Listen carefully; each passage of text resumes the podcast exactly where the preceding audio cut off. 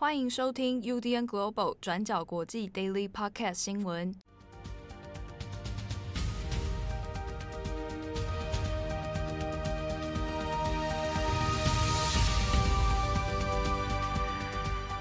Hello，大家好，欢迎收听 UDN Global 转角国际 Daily Podcast 新闻。我是编辑七号，今天是二零二二年五月五号，星期四。好，今天的 Daily Podcast 呢，会由七号来帮大家一个人主持哦。今天的新闻更新，那今天的主要内容会围绕在关于乌克兰马利坡以及呢，现在欧洲国家针对俄罗斯的制裁方面的几个问题哦。好，那首先我们先来看一下战况，现在有一点诡谲的马利坡。那前两天我们都跟大家来更新的，就是。呃，有开设了人道走廊，然后呢，有成功顺利的把一些在马利坡的平民那撤出到其他地方哦。那现在更新的数字里面，乌克兰的总统泽伦斯基所说的人数呢，现在是三百四十四人。好，那已经从马利坡的钢铁厂区呢送出去，哈，平安的抵达到扎波洛热了。好，那现在大家比较关心的是说，那马利坡的战况到底是怎么一回事？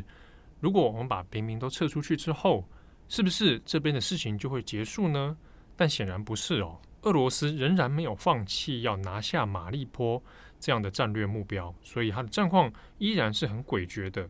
但也比较麻烦的是，现在出现了两种说法哦。一个呢是俄罗斯官方的宣称，他说从五月五号、五月六号到五月七号三天，那都会连续成为一个这个停火的期间哦。那让大家可以来撤出马利坡，但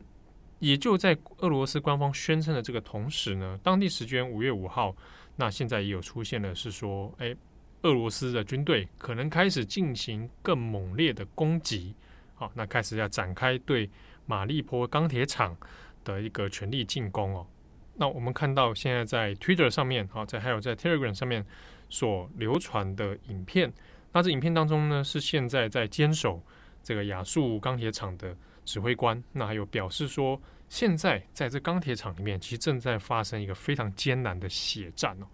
就是现在俄罗斯的军队呢，已经展开更加猛烈的攻击行动，那可能是有志于要把马利坡整个拿下来。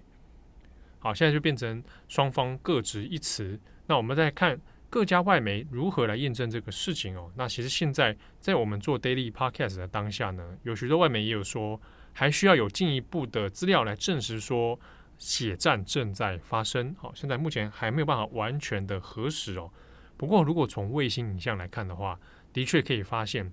前一阵子这一段期间哦，这个马利坡钢铁厂附近的确有一些遭到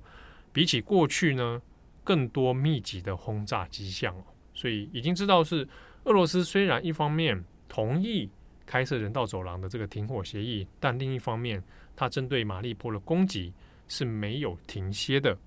好，那我们这边也要看，在接下来可能预期的战况里面，今天是五月五号，那距离关键的五月九号，它其实日子已经越来越接近了。为什么我们会说五月九号是一个关键的日子呢？那主要这个是俄罗斯的所谓胜利日。好，这边帮大家补充一下所谓的胜利日哦。胜利日指的呢是一九四五年，那当时原本应该是五月八号哦，那纳粹德国呢就跟苏联正式的来投降哦。好，那这个时间点其实来讲，在俄罗斯莫斯科的时间的话是五月九号。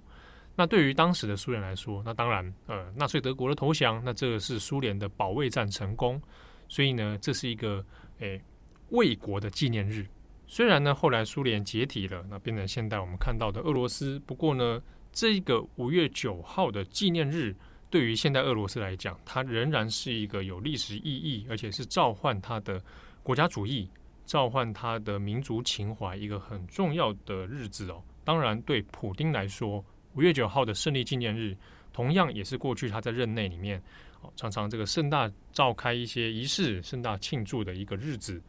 那在先前，美方的情资就有说，有可能五月九号的时候，那俄罗斯不管是在对内或对外，它需要一个在这一次的战争当中一个很明确的战果要出来。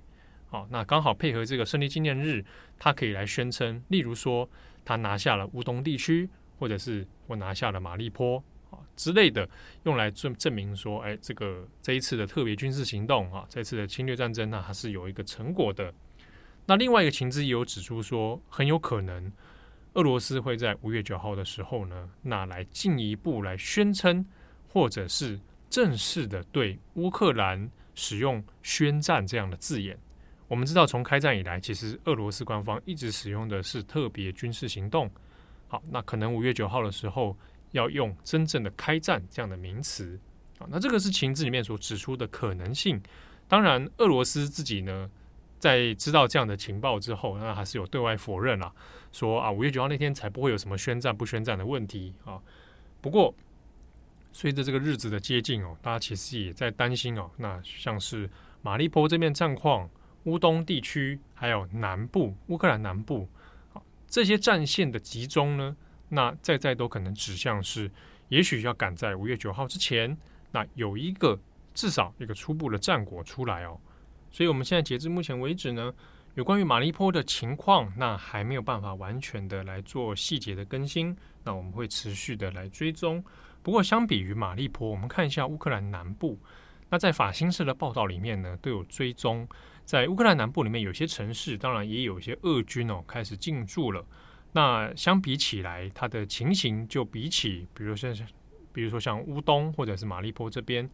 那就和平了许多，那甚至是俄罗斯的军队进驻之后，那也没有遭遇到太多的反抗。那也有一些当地的平民也如常的在街上呃移动啊，或者是休息啊等等。那法新社的报道里面就去采访了一些当地的居民。那当然中间有一些人其实是比较属于亲俄的这个乌克兰人哦，那就觉得哎好像是喜迎王师的感觉。那甚至在俄罗斯的士兵在街上巡逻的时候，那其他人似乎也不以为意。好，那这是对比起来，在乌克兰南部的几个小城市里面，的确有发生这样的情况啊。好，那下一则我们来看一下关于欧盟的制裁。先前呢，我们也都大概讲过，关于石油禁运这件事情，到底什么时候可以上路？那用什么样的方式来制裁？那欧盟现在呢，已经宣布了新一轮的制裁。欧盟的主席冯德莱恩，那现在已经有表示说，预计呢要在六个月之内，那也就是到今年年底之前啊，会禁止俄罗斯的原油进口。不过呢，这一个禁止的措施，它会分成阶段性的来处理哦。根据冯德莱恩的说法，那他会用有序的方式，一步一步啊，逐步的来停止俄罗斯的石油进口。用逐步的方式哦，来来升高压力，那也同时让各个国家呢有时间来做应应。那当然哦，这样的消息出来之后，一定会影响原油的价格。好，所以呢，国际原油价格现在也是走高的一个趋势。不过，我们来看一下，在这个制裁令之后，那对于石油的禁令，大家欧洲各国呢是什么样的态度哦？除了西方几个盟友国家，主要是在针对俄罗斯制裁的或者谴责俄罗斯的，那基本上都是同意的态度。不过呢，有一些国家，它在这件事情上面的反应，哦，就比较不一样。比如说匈牙利，那匈牙利是说呢，这一个禁令可能会毁掉匈牙利的经济哦。那当然，它主要还是因为依赖俄罗斯的石油的关系，所以在这一个制裁令上面，它是抱持拒绝的态度。那另外呢，包含斯洛伐克还有捷克，那这两个国家呢，会希望是能够把缓冲期拉得更长一点啊，希望能够至少两到三年的时间来做缓冲。好，那包含这以上三个国家，其实基本上它的确是会需要仰赖这个外国的进口能源。不过呢，我们也来看一下，像这样的阶段性的制裁禁令，那到底实际上能不能够发挥帮助哦？BBC 呢也有访问了相关的财经专家，那也有认为哦，那第一个是因为它不是立即马上发生哦，它其实要在年底之前哦，还还有六个月的时间。那这段期间里面，那对于俄罗斯来讲，它可能还是有一些这个余地来去做一些缓冲。那或者是俄罗斯官方里面也有讲啊，欧洲要祭出这样的制裁政策，那好，你可以不要买，但是你们欧洲国家有很多人可能会透过第三国。来购买俄罗斯的原油，好，所以在这个地方呢，它就有一些可能会被绕路的一个问题哦。那或者我们反过来看，那俄罗斯方面他没有办法把原油再输往欧美的话，那它还有什么其他市场？那想当然尔，目前大家预测的都是啊，可能中国会变成一个最新的买家，那或者是印度或者其他的全球市场。不过呢，是不是能够靠亚洲就能够来取代欧洲的市场？那这个其实呢是很困难的。那另外呢，我们也要来看一下，除了石油的制裁之外，那在这一系列的制裁措施里面，还包含了像是针对俄国的高级将领。好，那冯德莱恩也有说，像是之前我们看到在布查发生的一些人道惨案哦，那有特别被提出来，那也有讲到说，俄国的一些高级将领，那也是在这一波新的制裁名单之中。不过这个名单目前我们还没有看到一些完整的内容或者他制裁的措施。那另外还有一个值得注意的是，关于俄罗斯的银行。俄罗斯联邦储蓄银行呢，那现在也要从全球的银行体系里面剔除哦，就是我们先前讲过的 SWIFT，好，那要把它剔除出去。那还包含了像是莫斯科信贷银行，还有俄罗斯的农业银行，好，那就接连的会从国际的金融体系里面把它移除。当然，这个会对俄罗斯的国际金融交易产生很大的影响。不过，也值得注意的是，这个影响虽然很大，虽然很严重，不过还不是致命的一击哦。因为俄罗斯自己呢，还有一个规模算是排名第三的俄罗斯天然气工业银行。那这一个简称叫俄气银行哦，天然气工业银行，它本身呢也还是继续留在 SWIFT 当中啊。那所以这家银行还在，那所以呢，对于俄罗斯的金融体系来讲，还不是最后最后致命的一击。那甚至也有一些金融专家的分析而认为，只要你这家银行还在，二期银行还在，那其实对于天然气的问题，它还是没有办法完全掐住俄罗斯的痛脚哦。那我们讲到天然气，那现在这个也是欧盟成员国里面还比较没有办法取得共识的一个问题啊，它到底要不要来完全的禁止俄罗斯的天然气啊？那怎么样来找到替代的能源等等哦？其实它背后牵涉的问题。还是蛮复杂的，也很难让所有的国家呢都能够马上来加入制裁的行列。那么整体而言呢，我们可以看到，虽然这一系列的措施，就过去的历史上来讲，它已经是非常严厉了，可以说是史无前例的严重了，它的手段越来越强硬，而且这个打击也越来越大。不过，是不是能够造成致命的打击，或者完全让俄罗斯能够收手，不要再发动战争？好，目前我们好像还没有看到这样的一个契机出现啊。换句话说，虽然这一拳打下去会痛，但好像还不够真正的会让俄罗斯痛到哭出来哦。好，那另一方面，我们看一下美国，那也有在说可能会来再做下一波额外的制裁。那这个部分呢，美国总统拜登那有说，在这个星期的时候，可能会跟其他的 G7 的领导人来讨论。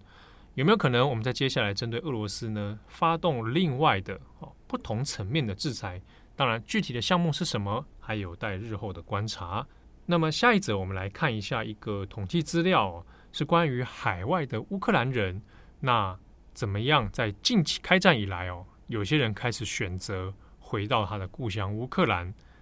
我们来看乌克兰官方的资料统计啊，截至五月二号。那已经有一百四十万名的海外乌克兰人，其实是选择回到了乌克兰国内哦。那如果从开战以来算，大概七十多天的话呢，平均到一天可能有两到三万人左右啊。那是回到乌克兰，大家可能会觉得很奇怪，那不是我们先前都有讲到说，开战以来其实是有很多乌克兰人逃离到国外吗？那也没有错。我们这边来对照一下联合国的资料。联合国这边初步的统计呢，从战争以来，乌克兰逃亡至海外的人数，那已经超过五百六十万人。在乌克兰境内避难的人数啊，他可能是远离他原本居住的城市，但是他仍然是在乌克兰的境内。那这样的人呢，大概有七百七十万人。相比之下，当然这样的人数其实还是比较多哦。那为什么会有海外乌克兰人选择回去呢？那这相关的新闻讨论里面，包含欧美的像是法新社或者日本的朝日新闻，那都有一些现地的记者啊在做采访。那当中里面有讨论到几个因素哦，其中一个当然是海外乌克兰人当中的成年男性，他可能因为考量到战争的需求，需要兵力，然后自动选择了回到乌克兰或者从军啊等等，这个可能性在开战初期的时候比较多。不过呢，随着后来基辅的战事稍缓，整体情势呢，有些地方比较趋缓了，那开始有一些可能是女性、儿童或者是高龄的老人，然后逐渐的开始选择要回到家乡哦。当中这些原因里面，那像是日本朝日新闻有访问到几个归国的乌克兰人哦，有的人呢是他是原本居住在波兰哦，那就地理上比较接近；有的人是在欧洲，可能是在法国，可能是在意大利。好，那在近期里面，他有的人都选择了要回到乌克兰。本来在海外，他们都有一些固定稳定的生活或者是工作等等哦。